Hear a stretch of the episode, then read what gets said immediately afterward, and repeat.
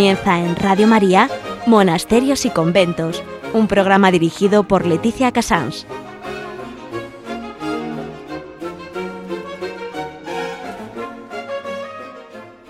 Muy buenos días a todos ustedes. Son las 11, las 10 en Canarias. Estamos en Radio María y comenzamos hoy un programa de los de Locus Pacem, que quiere decir en castellano lugar de paz. Empezando esta cuaresma, yo pensé qué mejor momento que mm, irnos unas, un, un, rato, un ratito con nuestro pensamiento a ese lugar de paz que es el yermo de Nuestra Señora de Herrera en Burgos, cerca de Miranda de Ebro, donde mm, realmente es muy difícil porque es muy poco conocida, pero es la gran orden de la camáldula que sigue viva, tan viva como que, bueno, pues eh, hoy vamos a poder hablar con un joven camaldulense que es una, una comunidad religiosa joven y por otro lado, quizás de los que viven más radicalmente hoy en día en estos lugares de paz a los que de vez en cuando me gusta viajar con Radio María. Vamos a dar paso a la vida de su fundador, San Romualdo.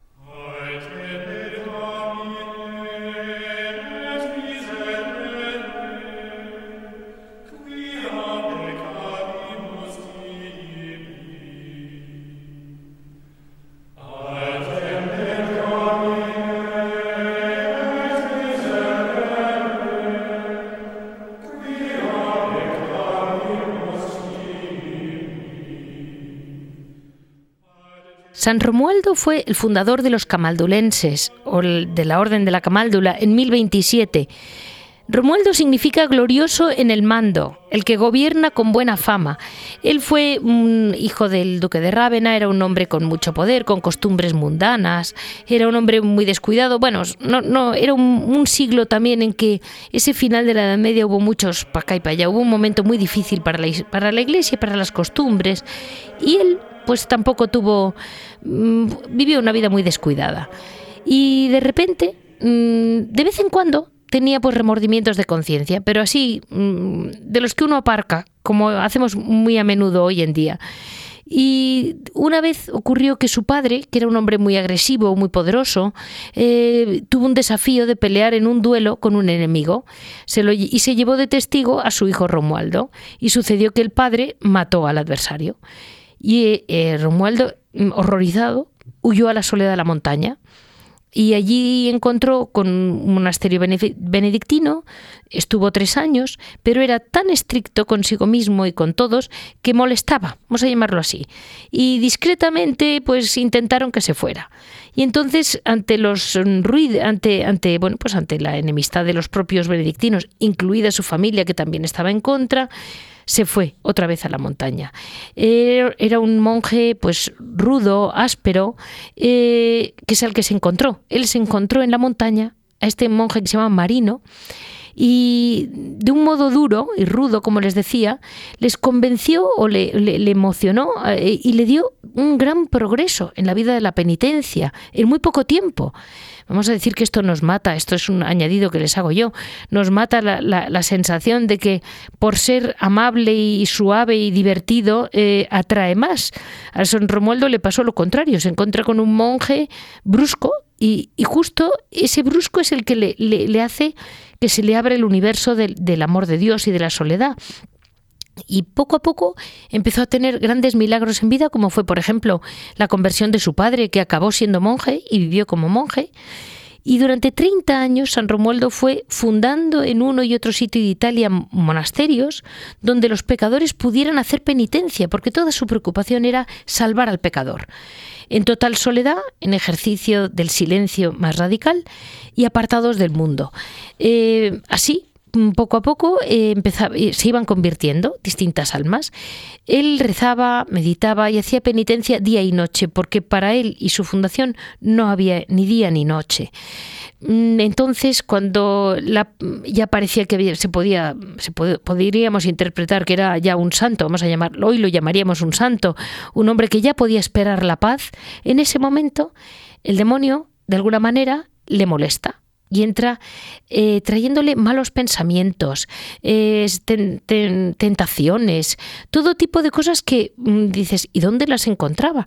Y sin embargo, ahí fue. Y cada vez San Romualdo empezó a sufrir terriblemente y redoblaba sus oraciones, sus meditaciones, hasta que llegó una vez y exclamó emocionado mirando al cielo, Jesús misericordioso, ten compasión de mí. Y al oír eso, el demonio huyó rápidamente y la paz y la serenidad y la tranquilidad volvieron al alma del santo. Y allí fue cuando a partir de entonces empezó a repartir pues eh, ante a, sus, a sus monjes ese silencio y, no angustiarse y esa sensación de que cuando Dios mm, quiere, Él va a su ritmo, vamos a llamarlo así. Eh, luego, ya una vez que tenía fundada, le dan un, como obsequio un monasterio una finca donde monta una, el primer monasterio, eh, está en la, zona de Malduli, eh, y, es por eso por lo que se llaman camaldulenses, porque era el campo de Malduli. Y allí, a partir de ahí, él tuvo una visión esa noche en que veía a sus monjes vestidos de blanco subiendo una escalera de forma que él, él, lo interpretó como que sus monjes tenían que ir de blanco, no de negro como iba él, y, que irían todos al cielo. Y ante esa visión, pues eh, se funda el primer monasterio propiamente de la Camáldula y em, observarían la vida religiosa con toda exactitud que él había deseado. Y eh, desde el año 1012 existen monasterios en todo el mundo, ya les he comentado antes, y son monasterios mm, en que realmente la santidad, más que grandes libros, es algo que se aprende, se practica y se enseña pues en el día a día, en el día a día de un silencio y de una paz, de una compenetración con, mm, con el silencio de Dios muy radical. Eh, él tuvo una visión en que sabía cuándo iba a morir. La última noche en su vida terrenal mm, fueron dos monjes a visitarlo porque sabían que estaba muy débil y comprendían que se iba a morir y él mismo les dijo que se fueran y cuando volvieron que le esperaron en la puerta porque no se fiaban, ya no se fiaban, y cuando volvieron efectivamente había fallecido el padre. Eh, miren, hace pues nada, ayer o hace unos días, hace esta semana pasada, el, jueves 23, hemos celebrado, por ejemplo, el, el, Día de San Pedro Damián, que es un santo de otro momento y es un gran camaldulense.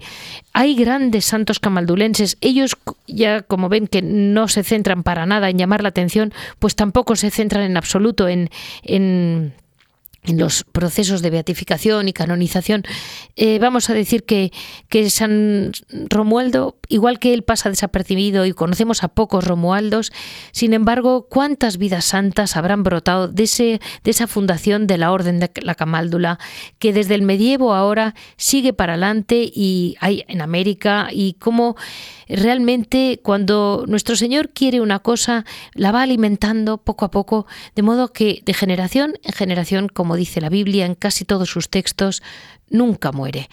Así vamos a dar paso a una excursión sobre todo del corazón, dentro de lo que es la camáldula, para todos aquellos que estén solos, que se sientan solos, que puedan entender que la soledad y el silencio puede ser una fuente de riqueza más que una fuente de tristeza. Vamos a ello con un padre de Nuestra Señora de Herrera, del yermo de Nuestra Señora de Herrera de España.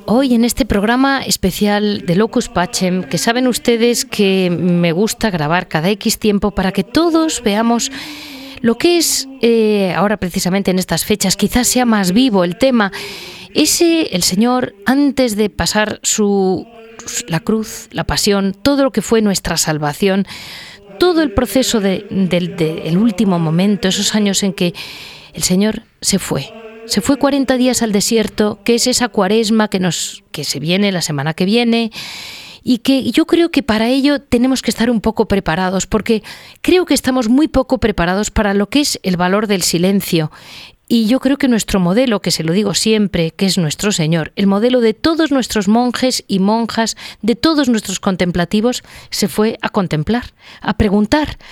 Y ese, ese silencio que él debió de estar en aquellos 40 días del desierto, quien quizás mejor lo vive día a día en nuestra naturaleza, en nuestra España, no hace falta que nos vayamos al desierto, es, son los monjes que viven en estos lugares recluidos en los que realmente yo creo que a quien se oye quizás es a Dios y yo no le he oído nunca y creo que ustedes tampoco. Vámonos con este locus pacem a un lugar de paz que es realmente a donde vamos, al yermo de Nuestra Señora de Herrera que eh, viven los monjes de la Orden de la Camáldula popularmente conocidos como eremitas camaldulenses. Les cuento muy brevemente su historia y vamos adentrándonos en dónde estamos. Estamos, el yermo de Nuestra Señora de Herrera era, fue fundado en 1924 por ellos, pero el edificio en sí es un edificio muy, muy antiguo que ya se, edificó allí. Está cerca, por ponerles un punto, de Miranda de Ebro, entre Burgos, mm, más o menos, pero muy perdido en la montaña.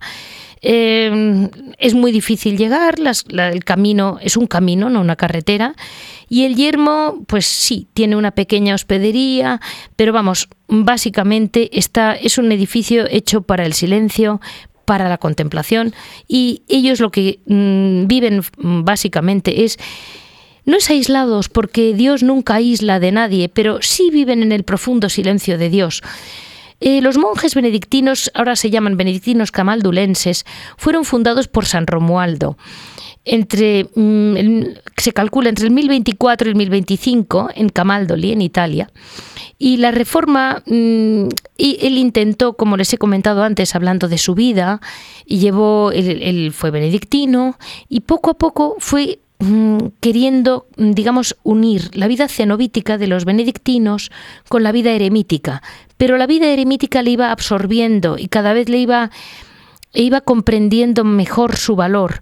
Los camaldulenses pertenecen hoy en día a la Confederación Benedictina, pero sigue siendo una congregación autónoma una fundación de 1025, ustedes calculen. En 1520, el, el beato Pablo Giustiniani inicia una reforma de la camáldula, dándole otra vez una nueva vida, dando origen a los eremitas camaldulenses del Monte Corona, que fue su origen, con vistas a una vida todavía más contemplativa y más austera. Ellos viven, mm, plen, está orientada a una unión total con Dios. Eh, su vida tiene algunos elementos del cenobitismo, eh, tienen su regla, su obediencia, su vida en común y sobre todo del eremitismo, que es la soledad, el silencio y la custodia de su celda. Cada eremita habita en una celda separada, tienen su humilde ermita y un humilde huerto y salen solo para la oración común de las horas o, o algún trabajo que tengan que hacer. Ellos nos lo dirán mejor ellos que yo. Hoy en día los camaldulenses cuentan con tres yermos en Italia, dos en Polonia, uno en España y en Estados Unidos, en Colombia y en Venezuela.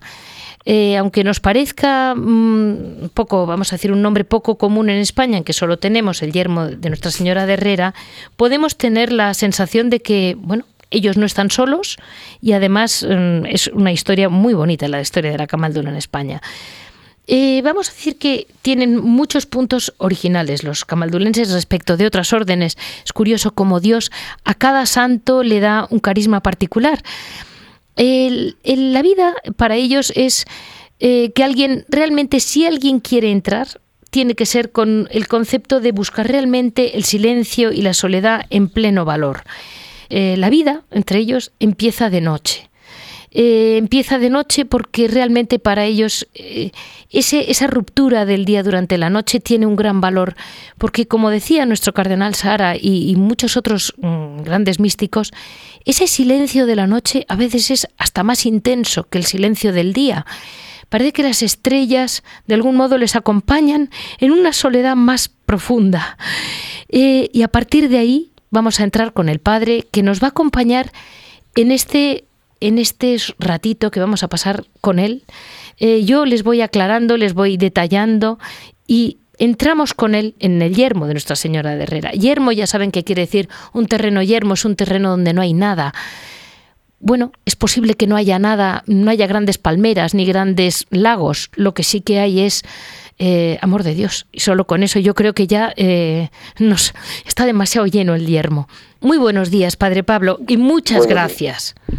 Con mucho gusto. Mire, eh, no sé si he sabido expresarme porque es muy difícil hoy en día expresar el silencio, pero de algún modo mm, sabe que hay una cierta, hay una moda, entre comillas, mm, que yo creo que puede llevar a la gente a un, a un silencio equivocado. En un libro muy bonito que ha publicado el cardenal Sara, hace muchas meditaciones sobre el silencio.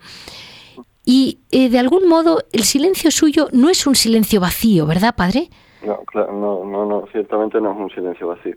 Como usted ha comentado al en la presentación que ha hecho también de, lo que es nuestra congregación, eh, eh, cuando se plantea una posible vocación a la vida camaldulense, pues es importante, uno de los elementos a discernir importante es la, capacidad y la posibilidad de, vivir en soledad y en silencio.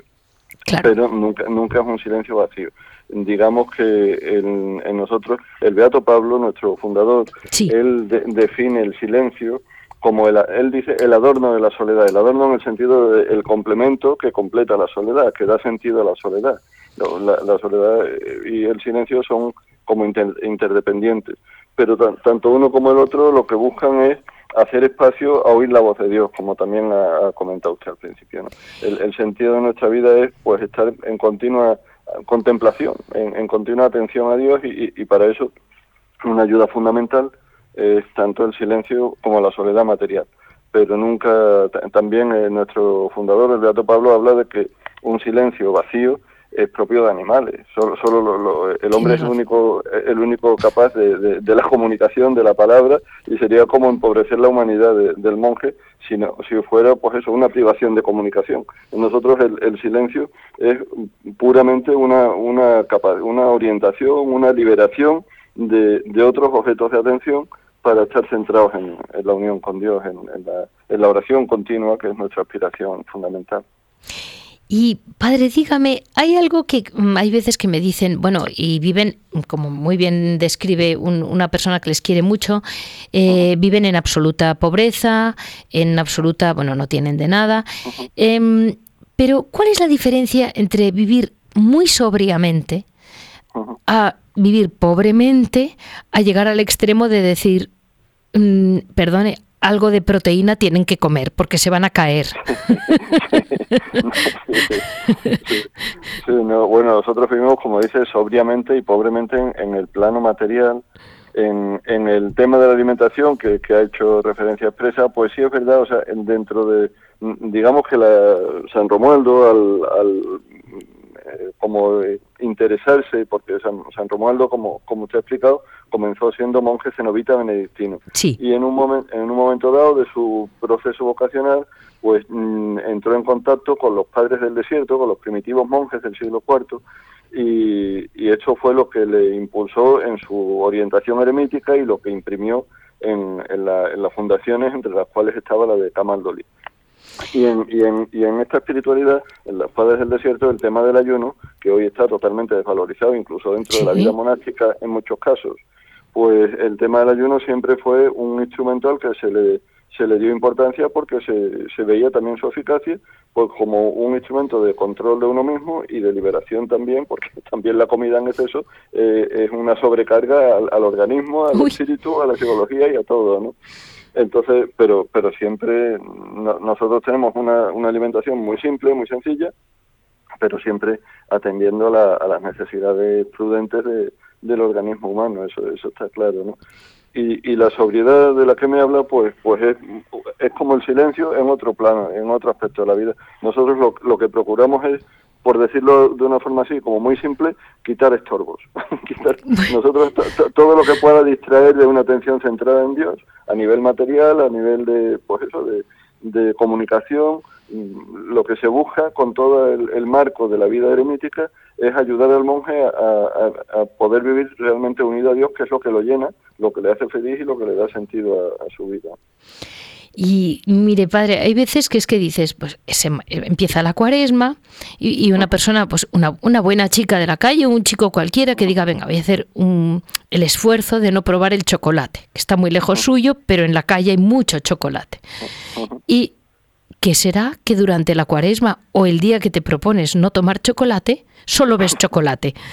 Y te apetece el chocolate lo que no te apetece nunca. Dígame, eso pasa con el chocolate, pero también pasa con la soledad, porque yo hay veces que, mm, por animar a la gente, ¿no? A hacer oración, y dices, mm, te vas hasta una iglesia y dices, venga, voy a pedir por tal persona que está enferma, por mí, lo que sea. Va la gente con un pequeño esfuerzo, aparca o, no, o va andando a una iglesia, se mete, está sola con el tabernáculo, con lo cual mm, normalmente hay un silencio y una paz en la iglesia, y tú intentas concentrarte. Y en ese momento, Padre, vienen todos los recuerdos, todos los deberes, todas las obligaciones, todos los electricistas fontaneros, todos llegan al momento. Y yo digo, ¿y cómo harán? ¿Cómo hará un monje como usted? ¿Cómo consigue romper el silencio? No el externo, que ya he entendido que en el yermo lo tiene. ¿Cómo van rompiendo con el interno? Porque San Romualdo, si no me equivoco, también sufrió una época terrible en que el demonio le atacaba. Por fuera no se veía, pero él lo llevaba dentro. Sí, sí, sí. El ataque. Bueno, el desierto, digamos, la soledad, que decimos el desierto porque los primitivos monjes también se iban a los lugares desiertos, sí. pero, pero iban con la conciencia clara, o sea, una de las motivaciones que les impulsaban, aparte de buscar la, incomunicación para, tener silencio y soledad, era la, conciencia, en la Biblia el, el, desierto es el lugar donde habita el diablo y, van abiertamente a luchar contra el diablo ah. para, ser, salvados por Dios, ¿no?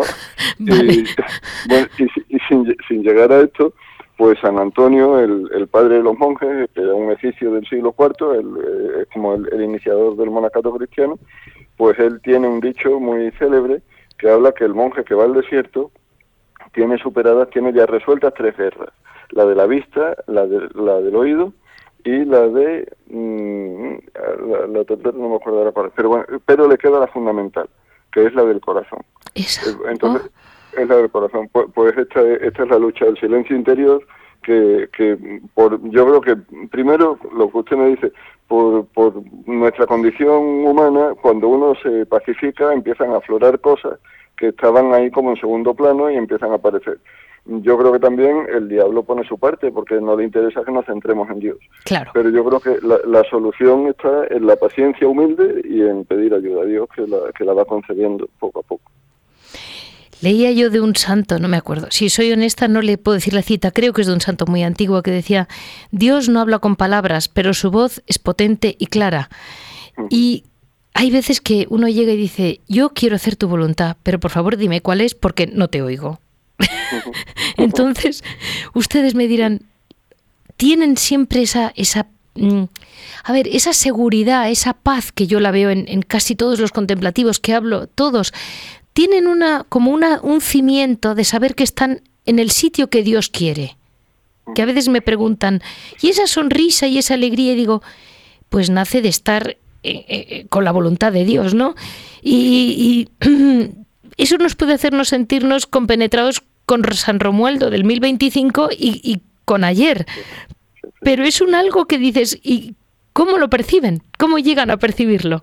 Bueno, es cuestión también de fe, o sea, sabemos que, Dios nos habla, nos da suficientes elementos como para ir identificando qué quiere de nosotros, pero siempre deja un margen de incertidumbre que yo creo que es muy propio de Dios también en cuanto que Él nos quiso hacer pues eh, nos dice la Biblia a imagen y semejanza de Dios, eh, lo que quiere decir seres con libertad y, con voluntad, porque eh, la, libertad y la voluntad son los elementos imprescindibles para poder amar. Nos hizo semejantes a Él, a su imagen y semejanza, para poder vivir en el amor como Él. Entonces, mm, la, la fe es lo que hace que siempre haya pues ese margen de libertad por el que le decimos sí a Dios, nos fiamos de Él, le expresamos nuestra confianza en Él y Él, y él nos va llevando. Después, bueno, en la vida religiosa en concreto, en, toda la vida, ¿no? Pero en la vida religiosa en concreto hay otros elementos que ayudan a tener como esa certeza de la voluntad de Dios, según nos enseña pues la tradición de la Iglesia, el, hecho de sentirse llamado uno hacia este tipo de vida y ser acogido por la orden religiosa a la que uno toca la puerta, lo entendemos como un signo de que Dios está de acuerdo con aquel impulso que, hemos sentido, mucho más que eso, es cuando somos admitidos ya a la pertenencia a través de los votos, pues en el momento que uno ya eh, recibe de la Iglesia a través de la orden la consagración, pues puede entender, puede tener razones suficientes para pensar que realmente Dios lo quiere ahí, o sea, bendice aquel, aquella opción. Y luego, pues también a un nivel más profundo, pues yo creo que la, pues como se ha dicho antes, la, la paz interior, la, la pues como la, la confirmación interior de, eh, eh, por la que uno vive feliz en, una, en unas condiciones, en una situación que humanamente y sin esta motivación puramente teologal, digamos, pues sería inconcebible. Eso también es algo que, cuando se prolonga en el tiempo también es un elemento para poder tener como esa certeza. Pero de alguna manera Dios, ayuda, o sea, cuando, cuando se va cultivando la vida contemplativa, como que se, se, se mm, aprende como a percibir la presencia del Señor, ¿no?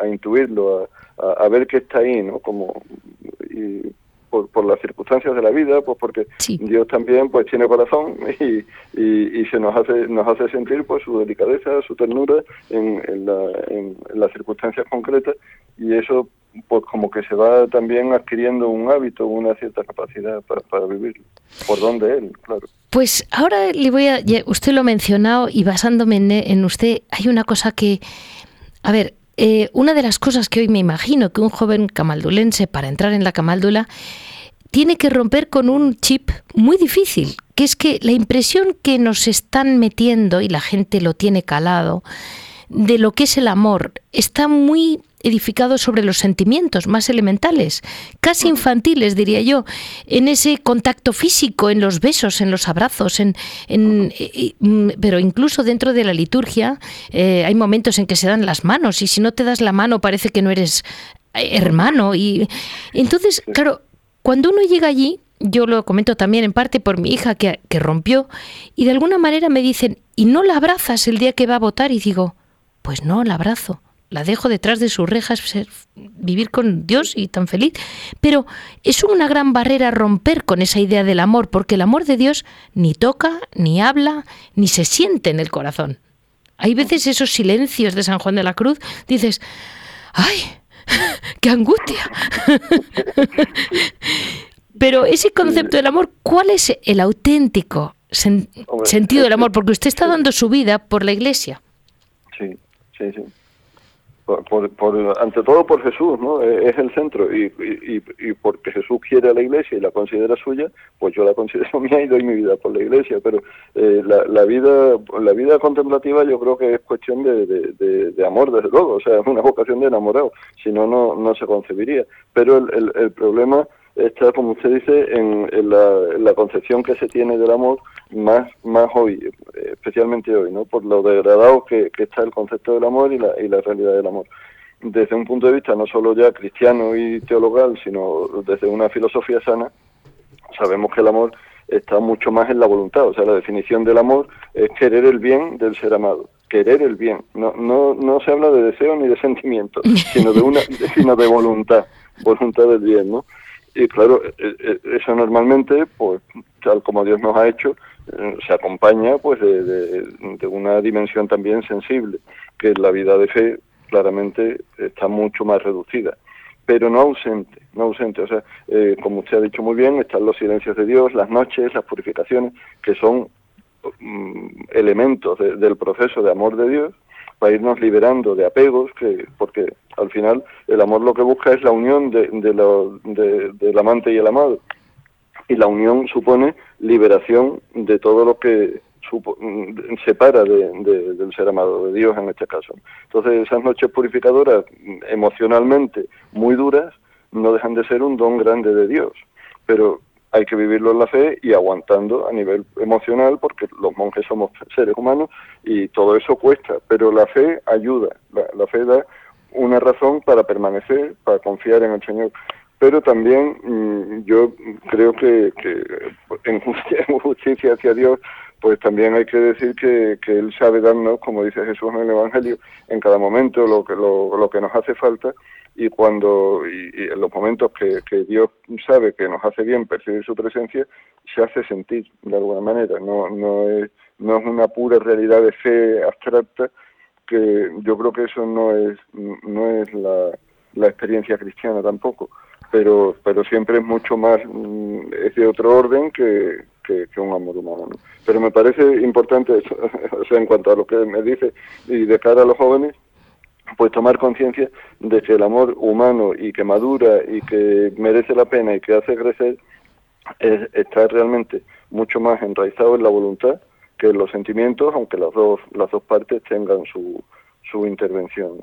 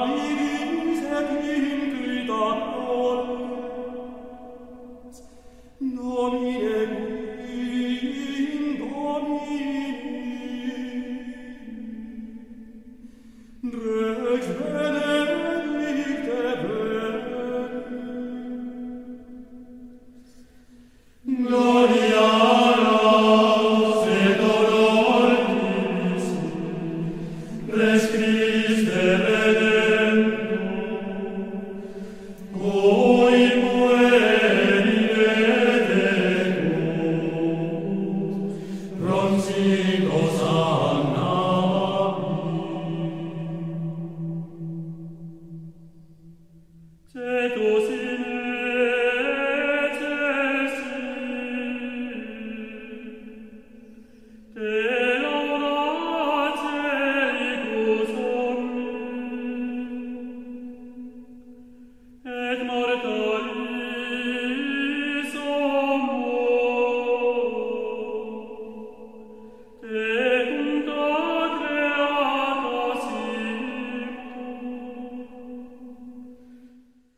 Pues con nuestros oyentes vamos a, intentar vivir un día de la mano del Padre, a ver cómo, cómo podríamos vivir nosotros en nuestro corazón un día en la camáldula.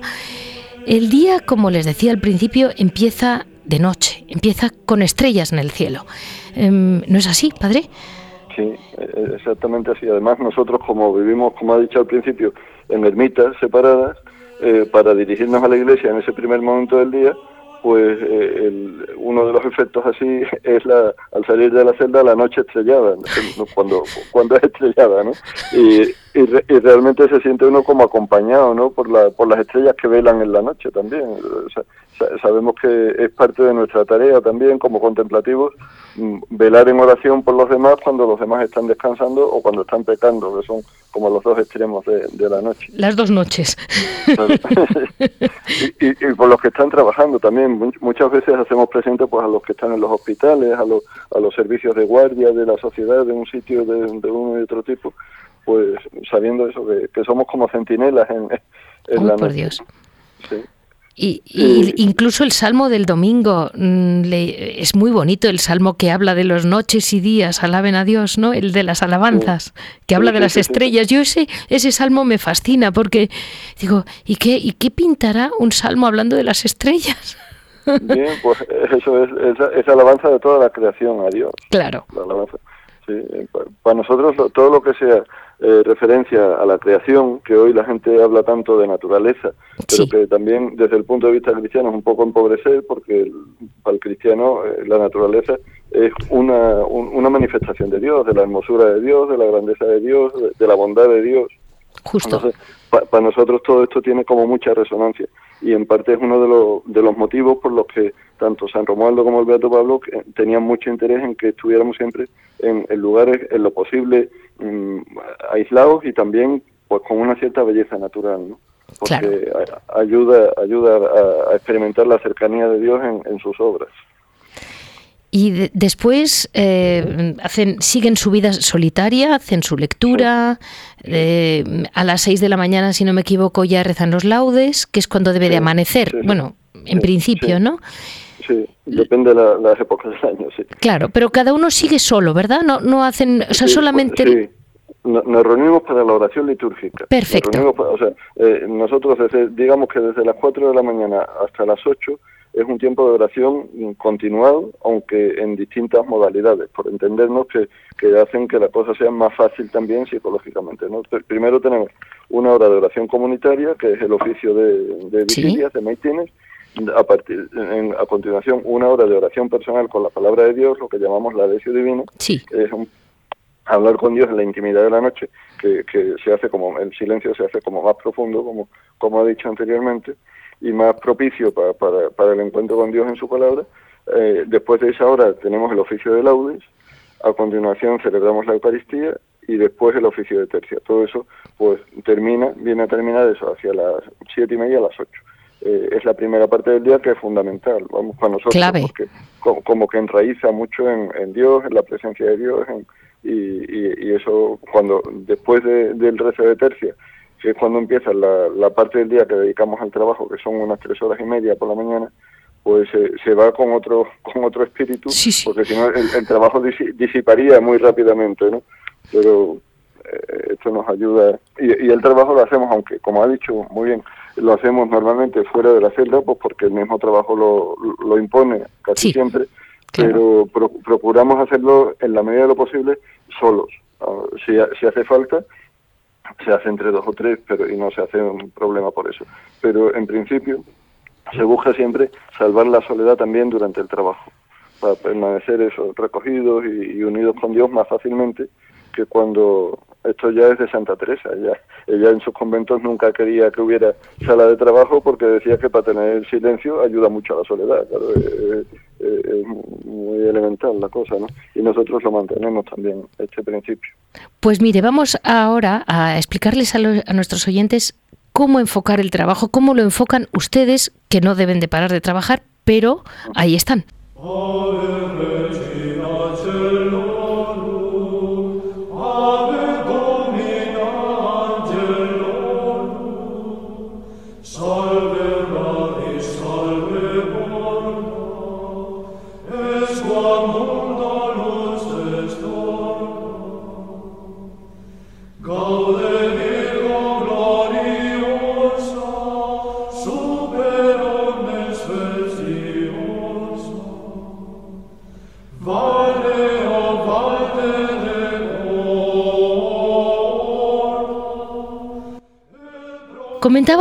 El tema del trabajo. El tema del trabajo hoy en día ya sabe que es una auténtica absorción. Hay gente que es que es eh, lo que se llama el, alcohólico del trabajo, es una traducción del inglés, pero hay gente que vive para trabajar y ya tiene lo que necesita, pero sigue viviendo todas las horas que hagan falta para trabajar hasta el punto de mm, destrozar familias, eh, no educar hijos, eh, hacer una vida toda dedicada a ese trabajo. Qué difícil es el orden, ¿verdad, padre? Sí, sí. Y en la vida, en la vida contemplativa, pues hay quizá una dificultad añadida. O sea, este, este, este cuadro que usted ha descrito del hombre actual, pues no crea que, los monasterios se escapan siempre a ellos. Lo sé. En, en, los monasterios existe, existe también el riesgo fuerte del activismo y tiene su explicación, porque bueno, una vida de oración pues no siempre es fácil, o sea, como es una realidad de fe y una realidad pues una dedicación continua a, la oración o a lo como nosotros llamamos ejercicios espirituales, o sea, actividades siempre centradas propiamente en Dios, pues hay veces que se hace cuesta arriba. Entonces, es un riesgo muy muy fácil el, dedicarse al trabajo como como compensación una compensación a lo mejor no muy consciente, pero claramente evasiva y además hasta justificándose con el acto de entrega y la renuncia que, uno hace en favor de la comunidad con, con, lo que se está dedicando al trabajo. Pero es importante mm, darle a cada cosa a su sitio, ¿no? En, en la, en la vida en general y, en, y en nuestro caso, o sea, en la camándula esto también es algo muy muy característico porque, bueno, como sabe, nosotros somos de regla benedictina. San Benito, pues mm, dedica sus horas en, la regla al trabajo y, otras horas a la oración y a la lectura. Pero eh, con vistas a, evitar esta, este posible desbordamiento del trabajo, eh, es por lo que entre nosotros se, pone mucho el, acento en no desbordar nunca el espacio del día que se contempla para el trabajo. El trabajo en la, vida contemplativa, pues es una forma de, equilibrar también el conjunto de la vida desde un punto de vista psicológico y humano, aparte de, la contribución como seres humanos a, la edificación y a, colaborar en la creación de Dios y colaborar también en, nuestro propio sostenimiento, en el que no trabaje, que no coma, que, dice San Pablo. Pero mm, poniendo siempre mucha atención en, evitar eso, en, evitar que, que, invada otros campos en, perjuicio de lo, de lo central.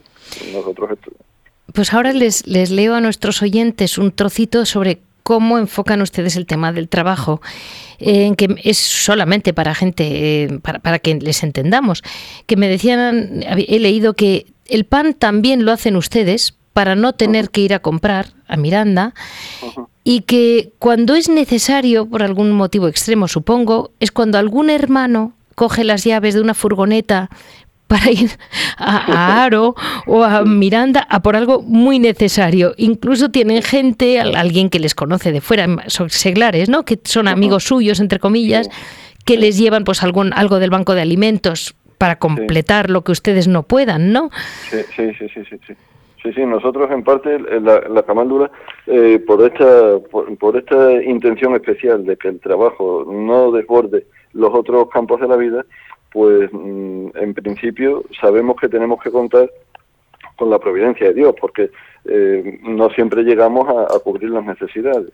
Entonces, pero bueno, ahí es uno de los elementos, conectando con lo que hablábamos hace un poco, en lo que percibimos la presencia y, el cuidado paterno de Dios. Nosotros estamos aquí completamente aislados, completamente perdidos y desconocidos, y nunca nos falta lo necesario. Tenemos personas amigas y a veces personas desconocidas que vienen hasta aquí y, que nos proveen de lo que necesitamos. ¿no? Nosotros ahí palpamos claramente que, Dios bendice esta opción y este deseo de, de ponerle a Él en el centro porque otros podrían pensar que somos muy cómodos, pero no es una intención de comodidad la, que nos hace limitar el trabajo, sino una intención recta de, de, vivir una vocación, ¿no? una, una llamada. Y como dice, hay una se procura que la salida sea una vez a la semana, agrupar ahí las necesidades que puedan surgir para no hacer más de una salida, un, un miembro de la comunidad y, y contando también, como también ha especificado, con que hay amigos que, que se prestan para ayudarnos a, hacernos ellos las gestiones del exterior. Y bueno, hace unos años que pusieron ustedes las primeras colmenas y hacen tienen una miel particular suya, ¿no? Sí, tenemos miel que la, gente del entorno la, valora mucho y, bueno, vienen a por ella, yo, pero vamos, yo pienso que aunque es verdad que es buena, porque realmente es buena, mm, también hay una intención de favorecer y de ayudar a la comunidad en los que vienen a pedirnos. Eh, es una de las actividades que tenemos y después pues también muchos trabajos de huerta, para de cara a eso al consumo de la comunidad, no, no de venta, sino de para, la vida de la comunidad. Mire, padre, en la calle eh, un nutricionista lo llamaría tomar vitaminas.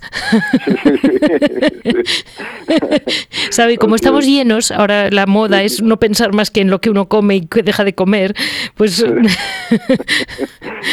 ustedes han llegado a tener hasta cabras. Sí, pero las quitamos por lo que le decía, porque era algo que desbordaba el equilibrio de la comunidad. Los animales requieren mucha atención, mucha dedicación y, los superiores consideraron que no, que no se ajustaba a, los tipos de trabajos que nosotros debemos de, desarrollar. Y aquí le hago una pregunta que no tenía por qué entrar, pero se la meto. Eh, ustedes cuando llegan a la camándula, después de una vida, digamos, vamos a decir en otro siglo, eh, no quiere decir que se aíslen ni que dejen de ser personas, como usted decía, somos hombres. Pero eh, los recuerdos, esos recuerdos de cuando usted tenía eh, radio, televisión, no sé, mm, todo lo que se tiene hoy en día, incluso mm, los recuerdos que a veces traen hasta, hasta rencores, porque los recuerdos, hay, gente que, que, recuerda algo mal, tal persona me hizo daño cuando tenía 10 años y tiene rencor contra tu profe de matemáticas. Y dices, y dices, eso en el fondo, todo eso hay, hay que dejarlo en la puerta. Claro, claro. Esto es un poco la purificación de la memoria que dicen los, los espirituales. Eso. Y que, y que es una tarea de, como le decía, de mucha paciencia, de mucha humildad, de, de pedir a Dios el don y de, y de permanecer en el empeño. ¿no? Eh, a, a mí me, me gusta mucho como definitoria de la vida de la vida contemplativa la, la frase de Jesús de- en el Evangelio de San Juan permanecer en mi amor yo creo que esa, esa es la vida contemplativa no pero un- uno de los aspectos de la permanencia en el amor del Señor es aguantar el tirón cuando empiezan a aparecer estos recuerdos estas cosas lo de la televisión y el móvil y lo otro se experimenta mucho más como una liberación que, que como un Sí. recuerdo que como una añoranza cuando hay verdadera vocación a- algún momento puede haber que, que se eche en falta, pero es más como una liberación que como una añoranza. Pero después están los otros recuerdos, los, los afectos buenos, los, los lazos que se rompen y que todo eso hay que, no, no hay que eliminarlo, pero hay que encajarlo en, en un amor centralizado en el Señor. Y pues es, es, la tarea que la hace Él y, y de nosotros lo que necesita es la confianza y la permanencia, el, aguantar el tirón que le decía. Sí. Y a través de su mm, trabajo, mire, hay una cosa que siempre casi nadie entiende, pero en el caso suyo es llamativo por su, bueno, pues porque es una, una, una vocación muy radical, la de la camáldula. ¿Cómo ejercen la caridad? La gran virtud de la caridad, eh, ustedes viven para los demás, ejercen, su vida es para los demás, Sí. pero Claro, pero- sí, ¿cómo sí, explicarlo? Pues, pues cómo explicarlo, pues mm, como nadie lo entiende, porque pa- para, nosotros la- el primer acto de caridad es la ofrenda de nuestra vida a Dios, que sabemos que desde el desde la conciencia clara de Iglesia, de miembros del cuerpo místico, sabemos que no estamos aquí para nosotros, porque esa, esa es la primera impresión que se puede tener. Estos se encierran allí para centrarse en, en su interés de buscar a Dios, pero como una cosa personal. Es- está claro que para nosotros, como le decía, el- una vocación contemplativa es una vocación de enamorado y para nosotros lo, lo central en la vida y lo que nos llena es, es la búsqueda de Dios y la unión con Dios. Pero tenemos claro que como vocación cristiana y como miembros de, de Cristo, nuestra vida está en función de los demás, que, que toda la realidad de la vida de la Iglesia como, como vida sobrenatural pues no se no puede tener ninguna eficacia si Dios no da su gracia. En el terreno Sí. sobrenatural, sin la gracia de Dios no hay nada. Y una de las formas fundamentales de, de implorar la gracia de Dios pa- para todo el mundo es la oración y la, y la ofrenda a uno mismo. En este sentido, para nosotros es la dimensión fundamental de caridad, de, de caridad cristiana. Después ya a, otros niveles más más más inferiores, digamos, o más, más particulares, nosotros pues también el tema de la acogida, eh, tenemos, como ha dicho al principio, una hospedería muy reducida, solo para varones, porque por, por nuestras normas de vida en el monasterio solamente pueden pasar los varones, eh, es una ofrenda de, de pues, que puedan vivir un poquito en, en el clima que nosotros vivimos, pa- pues para reforzar su, su vida de oración, su vida espiritual de cuando en cuando, sería otra forma. Y, y también, pues a nivel material, dentro de nuestras limitaciones, que, que son bastantes en este campo, pero siempre se está, está presente y, y es uno de los, de los aspectos que se cuida, el compartir de lo poco que tenemos también pues ya normalmente a, a través de, de los organismos de la iglesia y también en la puerta porque si no nosotros de los más pobres del entorno pero no nunca dejan de llamar familias más necesitadas que nosotros que vienen a, a pedirnos y en la medida que podemos ayudamos también en ese sentido ¿no? pero Mm, pienso que lo, lo central es lo primero Le, le hago una última pregunta que me llama la atención. Mm, ustedes no cantan, ni, siquiera gregoriano cartujano, que ya es sobrio. Es que ustedes ni eso. No, bueno, esto tiene su explicación. O sea, a nivel espiritual, a nivel espiritual creo que San Romualdo hablaba, aunque no, no será San Romualdo, serán los primeros monjes de la, de la, de la orden, porque de San, Romualdo no tenemos prácticamente ningún escrito. Pero bueno, la explicación que se da en la tradición camaldulense a la renuncia al canto es que es una forma de recordar que, que la alegría plena vendrá en el cielo, que aquí todavía, es, es, como decían los padres del desierto, es más propio del monje llorar los pecados que la exultación, aunque cuando se tiene al Señor en el corazón siempre se tiene alegría, ¿no? Pero junto a eso, de, y de, ya de una forma más, más práctica, más, más, fácil de entender, nuestras comunidades son siempre muy reducidas. Esto sí. también fue una voluntad clara de, de los dos fundadores, de San Romualdo y del Beato Pablo, buscando un poco la, la, simplicidad que permita pues, vivir este ideal, porque si el número crece, la organización se complica y se hace la cosa mucho más difícil. Entonces, en comunidades muy pequeñas, pues el, el ejecutar un canto con cierta dignidad se haría muy absorbente. O sea, mm, como que polarizaría a lo mejor mucho, mucho objeto de atención que nosotros pensamos que lo que tenemos que estar es como centrados en el Señor de una forma pacífica y, y directa en Él, ¿no? Entonces, lo- el oficio divino lo hacemos con lo que se llama el tono recto, o sea, no, no es tampoco rezado, sino todo recitado Sí. en una nota, una nota bajita para que no suponga un esfuerzo especial y únicamente en la vigilia pascual, eso sí, en la vigilia pascual el pregón pascual se canta, eso sí. Y, y cuando tenemos exposición del Santísimo, que de cuando en cuando tenemos oración ante el Santísimo comunitariamente, pues ahí lo- los cantos clásicos de, de adoración del Santísimo también. Bueno, que Pero debe ser para ustedes como la gran fiesta, algo extraordinario. Sí, sí. Sí, sí. Bueno, Pues pues vamos a dar paso a, a la, a lo que podríamos llamar, dentro de que lo conoce muy poca gente, porque como usted dice es una comunidad muy pequeña, pero lo que yo llamaría yo el milagro de la camáldula de España, el, el milagro de la Virgen de Nuestra Señora de Herrera que no quería quedarse sola. Como una última, un último, una última pregunta, ya no le voy a volver a molestar, por lo menos en cinco años.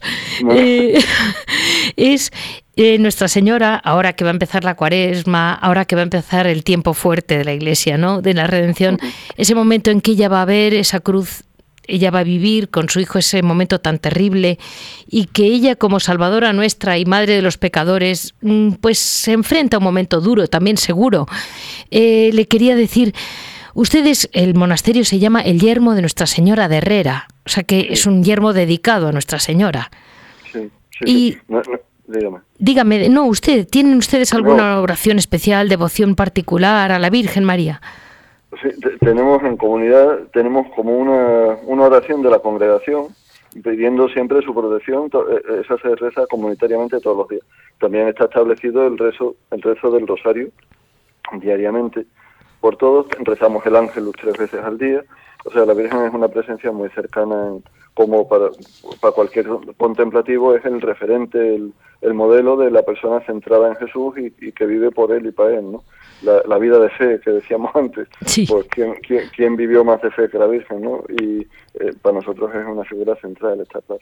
Eh, y, y- es costumbre dentro de la congregación, aunque no absoluta, porque algunos yermos no están bajo la vocación de la Virgen, pero lo habitual es que todos tengan el nombre de la Virgen. En el caso nuestro, además, el, el yermo de Nuestra Señora Herrera es porque, como, como usted ha comentado al principio, nuestra fundación se hizo sobre un monasterio ya preexistente que, que había quedado deshabitado, Sí. que era un monasterio cisterciense de Nuestra Señora Herrera. Entonces mantuvimos el, la- como titular es la Asunción, es Nuestra Señora de Asunción eh, Mm. de, de Herrera. Porque si no me equivoco era un monasterio muy antiguo, ¿verdad? Es- es- era un monasterio del siglo XII fundado por Eso una es. donación del rey Alfonso VIII a los cistercienses que estuvieron aquí hasta 1835, hasta la desamortización. Sí. Y, y después de, de- de desaparecer el cister, pues primero estuvieron unos años los carmelitas descalzos Sí. y, y después una comunidad de monjas trapenses de Francia que habían sido expulsadas de su monasterio y se refugiaron aquí y cuando pudieron volver volvieron a Francia y, y entonces ya vinieron los camaldulenses en, en 1924, 23, 24. Pues muchísimas gracias por dejarnos este ratito. Yo le prometo que no les vuelvo a molestar. No, no, nosotros agradecidos. Lo único que recen una Ave María cada oyente y ya estamos... Ya, ya, ya. Uy, uy, entonces no se preocupe, que, que, que entonces tienen cola. si ahora tienen alguien a la puerta, no se preocupe, que entonces viene cola. Tenga cuidado. Pues, pues nosotros lo agradecemos también, que, que se acuerden de nosotros en la oración. Pues desde Radio María siempre estamos con ustedes para cualquier necesidad que tengan. Ya saben que Radio María es la radio de la Virgen y siempre que podemos ayudar a alguien, aquí estamos. Bueno, Dios lo pague. Muchísimas gracias, Padre. De nada, de nada.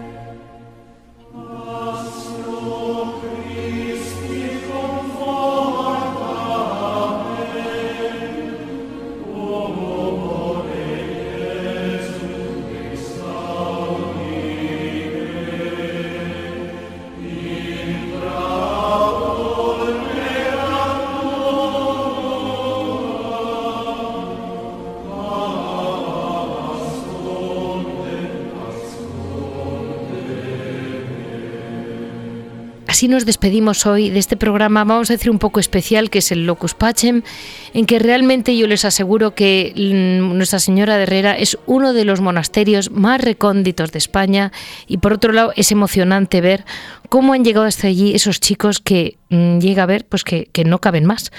Pues mm, me alegro muchísimo haber estado con ustedes. Dentro de 15 días ya saben que me tienen con ustedes otra vez, ya en plena cuaresma. Así nos despedimos hoy desde Radio María. Está conmigo Javier, que como siempre, un, vamos, un artista. Así se lo digo a ustedes y muchas gracias a ustedes como oyentes.